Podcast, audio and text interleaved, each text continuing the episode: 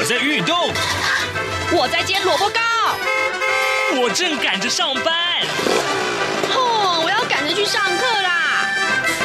这个时候，我们都在听夏志平制作主持的《早安台湾》。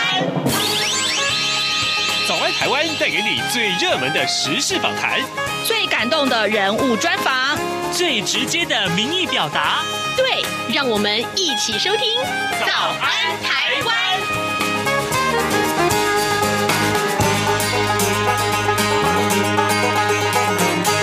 早安，台湾！我是夏志平。今天是二零二二年的十月十七号，星期一。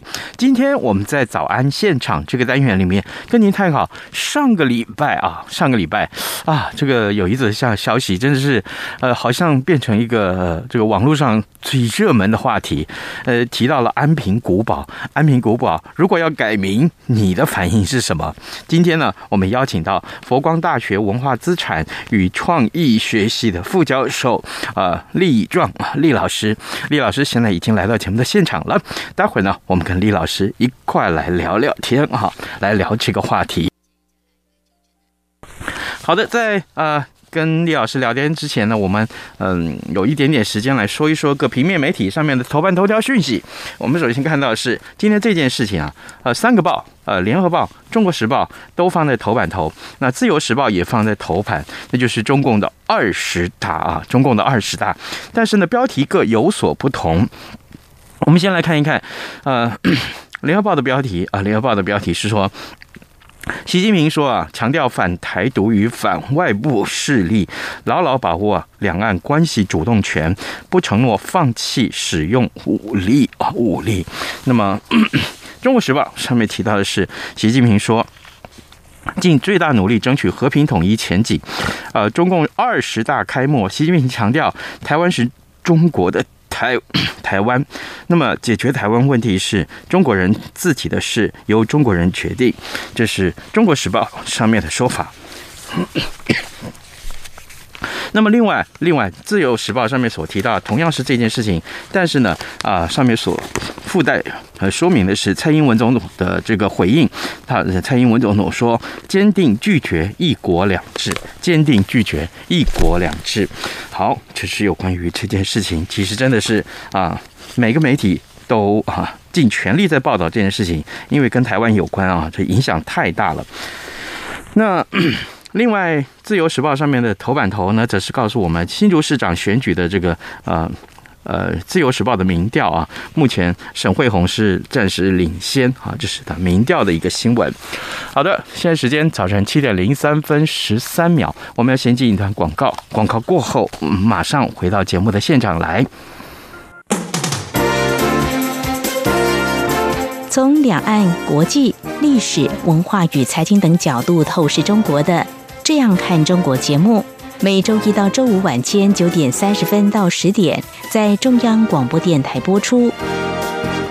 如果您对这样看中国节目有任何收听想法或意见，欢迎寄信到台北市北安路五十五号，也可以透过电子邮件的方式。节目有两个信箱：二零二零 at rti 点 org 点 tw，或是。二零二零零二零三 news at gmail.com。再次谢谢听众朋友们的收听与支持，请持续锁定每周一到周五晚间九点三十分到十点播出的《这样看中国》节目。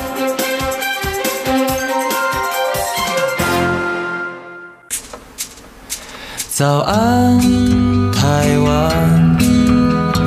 正吃着什么样的早餐？吐司加火腿蛋，咬一口，然后收听中央广播电台。早安现场。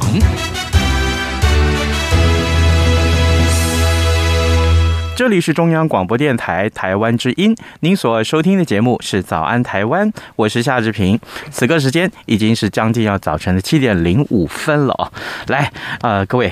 呃，上礼拜这个新闻，我真的是体会到大家群情激愤，我也不知道为什么啊。因为如果说长久以来，呃，你你你印象中的这个地方，它就叫这个名字，那万一它要改名，那你会不会不接受啊？尤其呢，志平是呃台南人啊，我就是台南人，而且我家就住在安平附近。那提到了小时候的这个常常去玩的这个安平古堡，那我我看到这个新闻标题告诉我们说。呃，安平古堡要改名了，哎，我先借问一下，大家反应是什么啊？那如果说这个考古的事实跟新闻标题是两回事，那我也要请教一下各位听众，你会不会情绪稍微和缓一些？这个时候呢，我们要为您来专访佛光大学文化资产与创意系的副教授厉以壮，我们请特别要请厉老师啊，跟我们大家来解说啊，这个呃。考古发现带来的震撼是什么？还有一般人庶民在这个生活上对于古迹的感受又是什么？特别是我们为什么一定要找厉老师来接受访问？因为呢，这个新闻跟呃，这个新闻跟这个新闻的标题有关啊，写法、标题、下标有关。那厉老师从前也是媒体的记者，所以这个时候请他来聊是再恰当不过了啊。老师早安。啊，各位观众早，志平早，是谢谢老师一早 从苗栗赶上来，好，这个非常非常辛苦。我我我想先请老师为听众介绍考古学者们啊，在安平古堡的新发现是什么？那为什么值得重视？哦，这个如果是要从考古的新发现讲，其实跟这个新闻其实没有关联啊，因为因为呃。最近这几年，因为台南有个成功大学啊，成功大学有一个考古学研究所。那最近这几年，台南呃这个成功大学的考古学研究所在安平地区做了相当多的考古工作。那在成大考古所的官网啊，都有有相当相当多的讯息可以参考啊。那它是真正在这个区域研究，比方说热兰遮城，还有就是热兰遮城所在的这个地方，过去叫大员。那到了这个郑成功来呃驱逐荷兰人之后，郑成功把这个大员这个地方改名为安平啊，所以这个地方到现在都都叫做安平。嗯嗯。那但是这这这些研究的发现啊，跟跟这次的这个新闻事件其实是没有关联。那这次的改名，它它也不是依据考古的发现跟资料。哦，原来是这样。那为什么要改名呢？改名是为了哪两个地方改名呢？这个为什么改名我们就不清楚了。我们只知道，我们只知道这个他改名，他是改了两处原有的既定的国定古迹啊。一处是叫做热兰遮城城垣暨城内建筑遗构，那另外一处叫做台湾城残基。台湾城残基后面还有一个括弧啊，就是里面写的安平古堡残基。嗯，那实实际上，那这个新闻出来之后，引起当然就是全国哗然啊，就是很多正反意见都有啊，正反意见支持支持改名的也有，也有不少。是是。那反对的当然就是认为你这个在约定俗成的，已经大家习惯了称呼，为为什么要改啊？嗯。那官方的解释，官方解释说啊，安平古堡这个名字 向来就不是官方正式的名称。嗯。那正式的名称就是刚刚提到那两处啊，就是很精确、很精准的说到。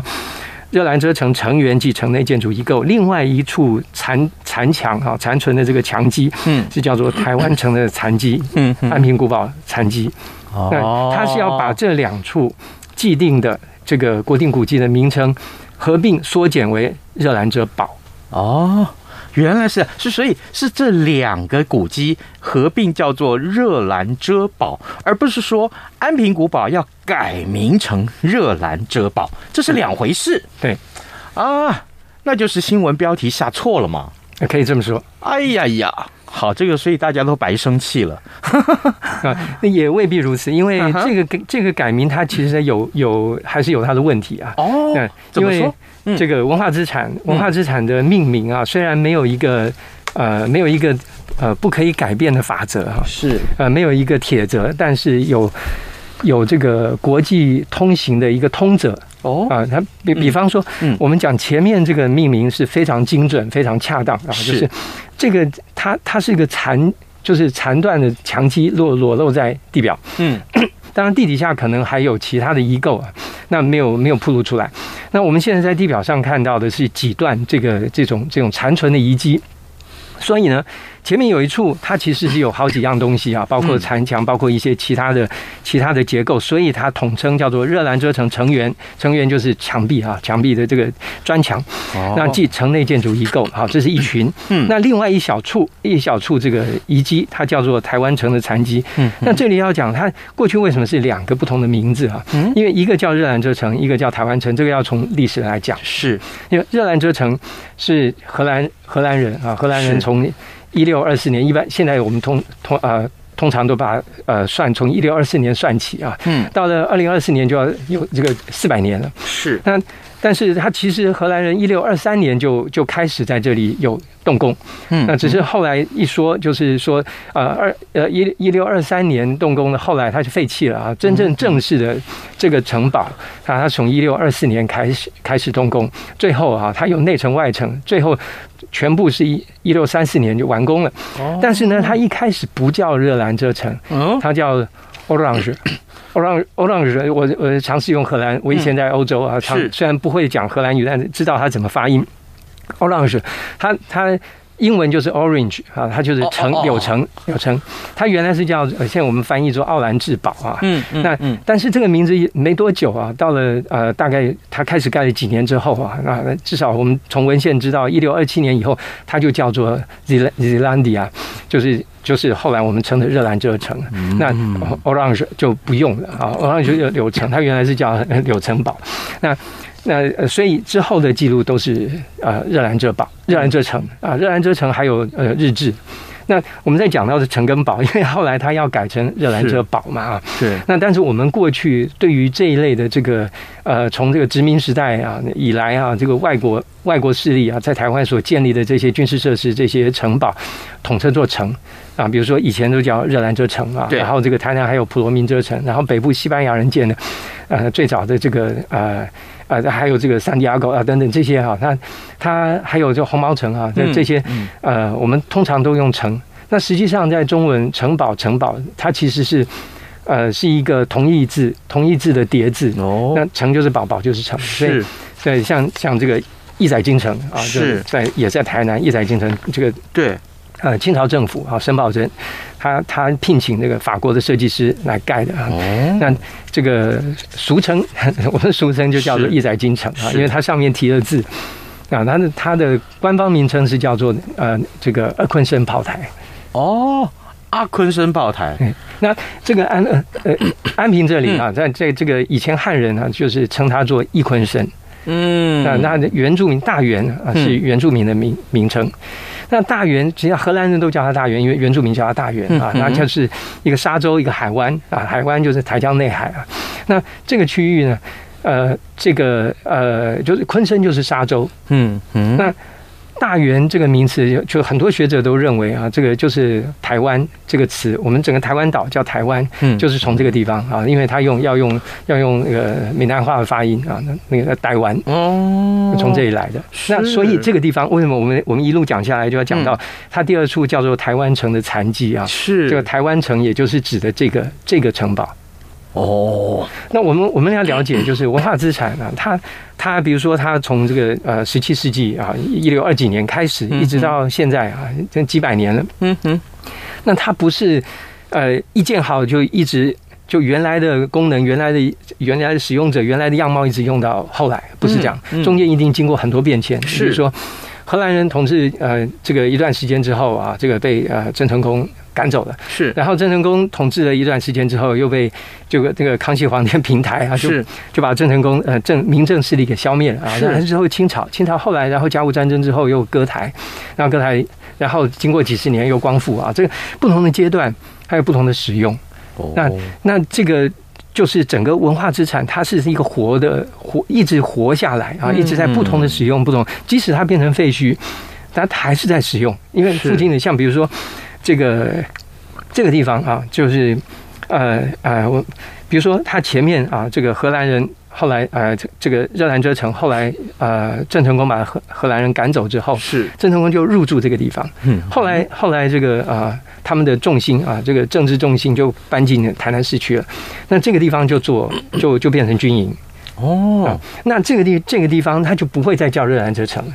那这个地方呢啊，当地的人就是汉人叫它王城，王城对，因为延平郡王嘛，啊叫它王城。然后呢，然后这个还有同时也叫它台湾城。是。那实际上即使这个还有一说啊，就是汉人其实一直都有都都都称呼它台湾城。是。就是你荷兰人用热兰遮城啊，当然台这个汉人也会。就跟着讲啊，Zealandia 啊，这个热兰遮城，但是，呃，同就是俗称汉人习惯都还是称它就是台湾城。了解，对，所以呢，这个这个就是讲说，原来原来他要区分两个不一样的建筑遗构啊，那那认定是荷兰人盖的，嗯，那他就叫它热兰遮城城垣及城内建筑遗构，嗯，那认定它是后来，嗯，后来那个明政时期啊，郑成功的这个治理的时期，他加盖的，嗯，啊，就叫它台湾城，所以呢。你今天要改名啊，要改名，要把这个第二个这个台湾城的残基要把它改掉，就就把这个台湾城拿掉啊，要把它并入热兰遮城。那你必须要有有足够的证据，是来说服大家，就是说这个不，我们我们知道他不是荷兰人，嗯，我们我们知道他是荷兰人盖的，不是郑成功盖的，是才才把这个台湾城拿掉。那我因为我们现在我们没有看到这个研究报告，也不知道这个呃文化部文字局要改改名称，它的理由依据是什么，它的学术根据是什么？那那实际上我们从文化资产研究的角度来看，呃，这个荷兰人他的。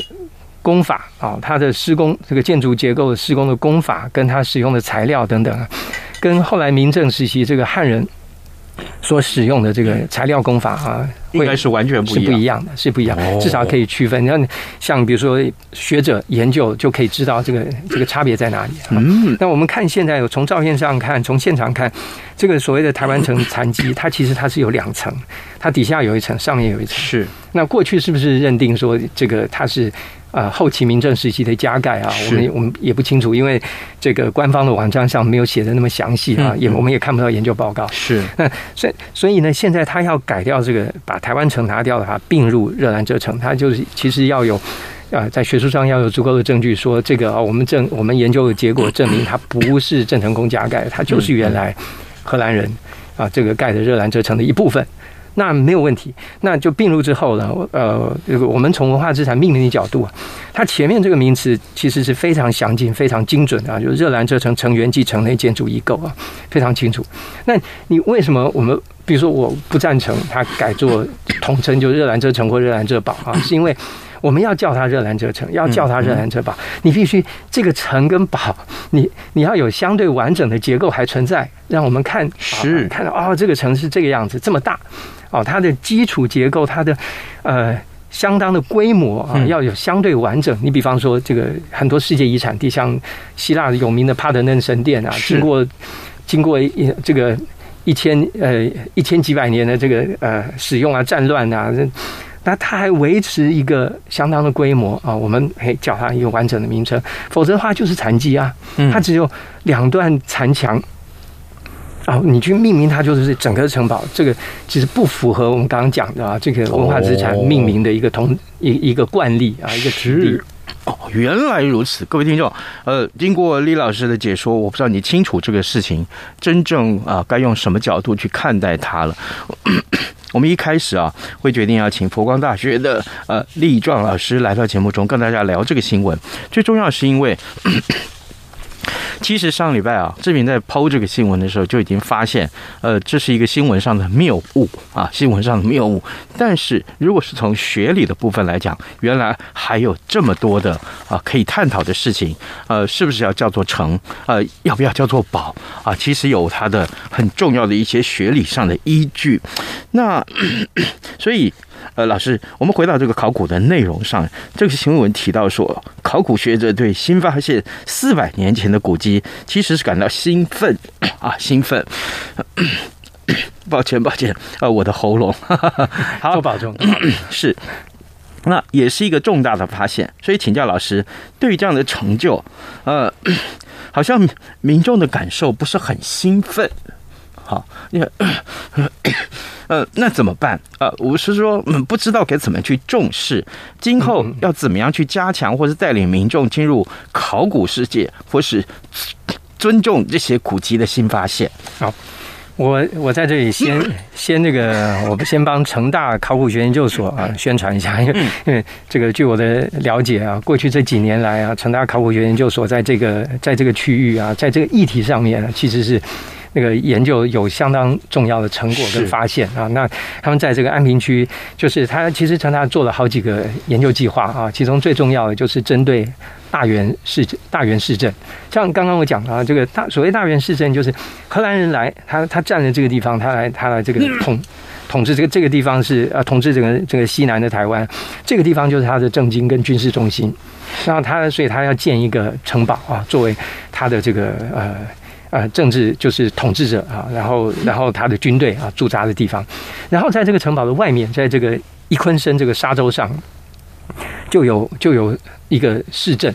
那这个市政是国际是一个国际商国际商埠啊，那当时就已经是一个很重要的一个国际商埠。实际上，台湾其实一千多年前就已经有很繁盛的国际贸易啊，这也是考古研究我们所知道的。是，那当然这个以后有机会再再再再谈啊。那那这样以安平这个地方啊，就是这个大员市政来讲，当时就已经是一个很很繁盛的一个国际贸易的地方，有各国的商人啊，但不止荷兰人啊，有有汉人啊，大陆来中国。人啊，有有有这个台湾的原住民，还有其他各国来，在这里是一个通商的一个一个商埠啊，所以大原市大原市镇是很很繁荣的。是，那这个成大考古所有一部分就是在在这个啊，在有就是做一些考古发掘啊、考古调查，研究这个大原市镇它的分布啊，它地啊现在还留存下来的一些考古资料。那另外呢，就是也同时在进行这个热兰遮城的研究啊，因为成达我知道它有一个。计划哈是一个比较大的计划，它是就是让人遮城四百年，因为我们刚刚讲了，它是从这个一六二四年起算到了二零二四年就满四百年。那那个时候，因为这这个计划它是国际合作的啊，它有荷兰人、荷兰的学者加入。然后呃，到了二零二四年，他们会办一个比较盛大的一个一个一个活动哈，来来呃讨论这件事情，来纪念就是呃纪念这件事情。是。那这中间呢，他们就就不断的在做。种种的研究，包括在这个区域做的考古发掘，嗯，那他们有有了相有有相当多的成果啊。那呃，他们也也也做这个考古的推广啊，推广教育。也就是说，他考古的现场，他会啊欢迎民众去参观，他有导览啊，去解说这个地下发现的是什么，然后它背后的意义是什么。那所以实际上，这个呃，现在啊，我们对文化资产啊，那的这个呃。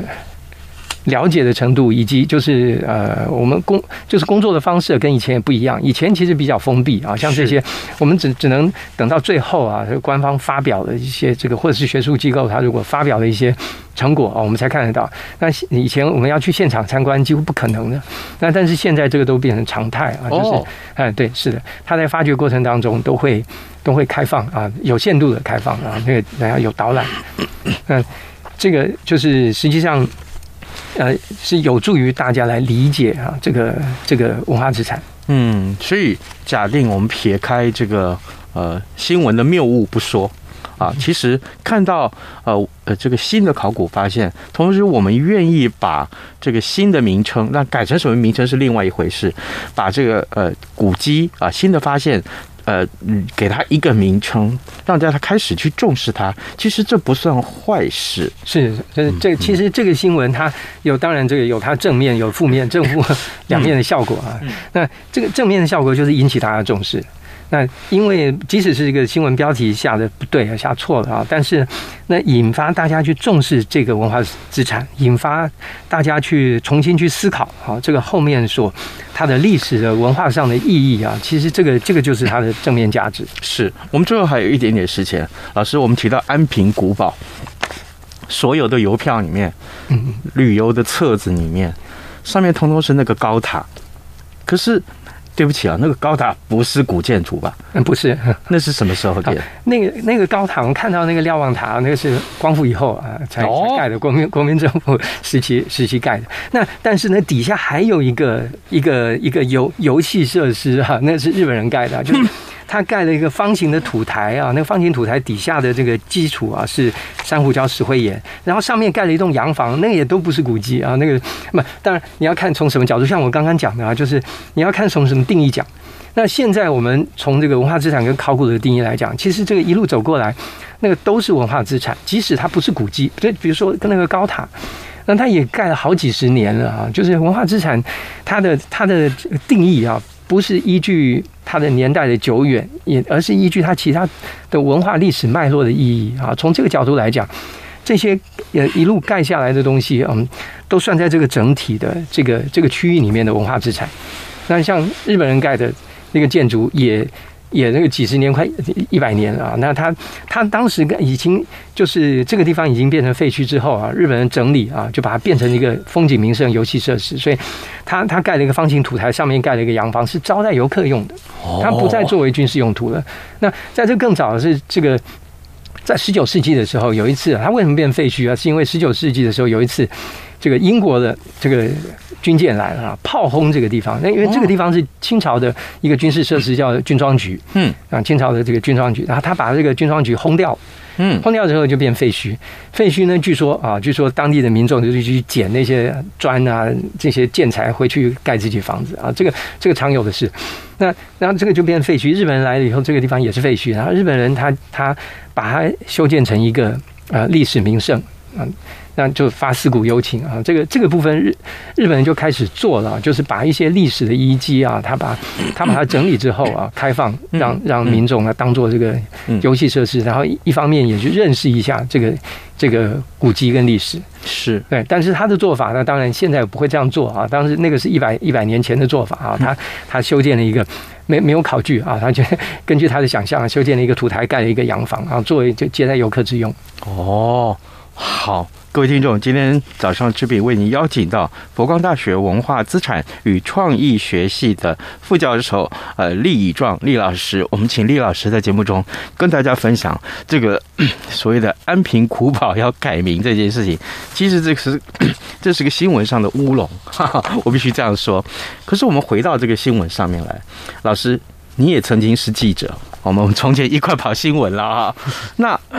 遇到这样的所谓的下标的错误，你对这个这个目前来讲，其实下标错误都不止这个新闻呢，是最近 很多很多，你有什么看法啊？这个我觉得媒体媒体要要多做一点功课啊。像我们以前我们在媒体的时候，其实这个这个其实跟这个媒体的主管主就是主事者有关系啊。他他要求呃要求底下要做功课，然后很很有有很严谨的审查机制的话，像这些错误都可以避免。啊，比如说记者有有没有做功课，有没有写错，然后标题有没有下错，有没有呃模糊掉焦点，像这个就是明显的，他把焦点都模糊掉了。是，哦，原来如此。好，那这个回到最后，我们再请呃厉老师为我们大家做个结论，好不好？呃，一般的，对不起，一般的民众，我们在看到这样的新闻，还有我们对于考古的认知，因为我一般民众不不是专家。可是我们怎么样去从生活里面认同这个考古的新发现？那现在其实啊，这个对于文化资产的这个研究，在台湾啊，但这个已经相当进步了啊，进步很多了，跟过去比进步很多。那现在我我是呃，我是建议啊，政府啊，资讯要公开。啊，政府的他要公开，比如说各种的研究报告，像像比如说这个为什么我们刚刚讲讲讲到这个新闻，它背后真正的问题是说，它依据什么改名？嗯啊，他把这个台湾城拿掉，改成呃，把并入热兰遮城，就是你要有足够的学术的这个研究的成果啊，那你要说服大家，就是说这个不是民政时期加盖的啊，这个就是最早呃荷兰人盖的，那你才能把这个台湾城的部分拿掉啊，把它并入热兰遮城。那这个这这个这个就是有有学术公呃有学术公论啊，可以受公平的。是，那你资讯公开呢？啊，除了让大家可以这个是民众知的权利啊，那那之外呢，还有就是它可以受民众的公平。再来呢，就是实际上这样你的资讯公开对于文化资产的保存维护都有非常正面的效果啊。那民众都是会喜欢这些这些东西。了解，呃，各位听众啊，今天还是要请大家原谅志平的喉咙啊，这个一直咳嗽。对不起，对不起。来，我们非常谢谢佛光大学文化资产与创意学系的副教授厉以壮厉老师，在节目中跟大家分享这个专业的题目。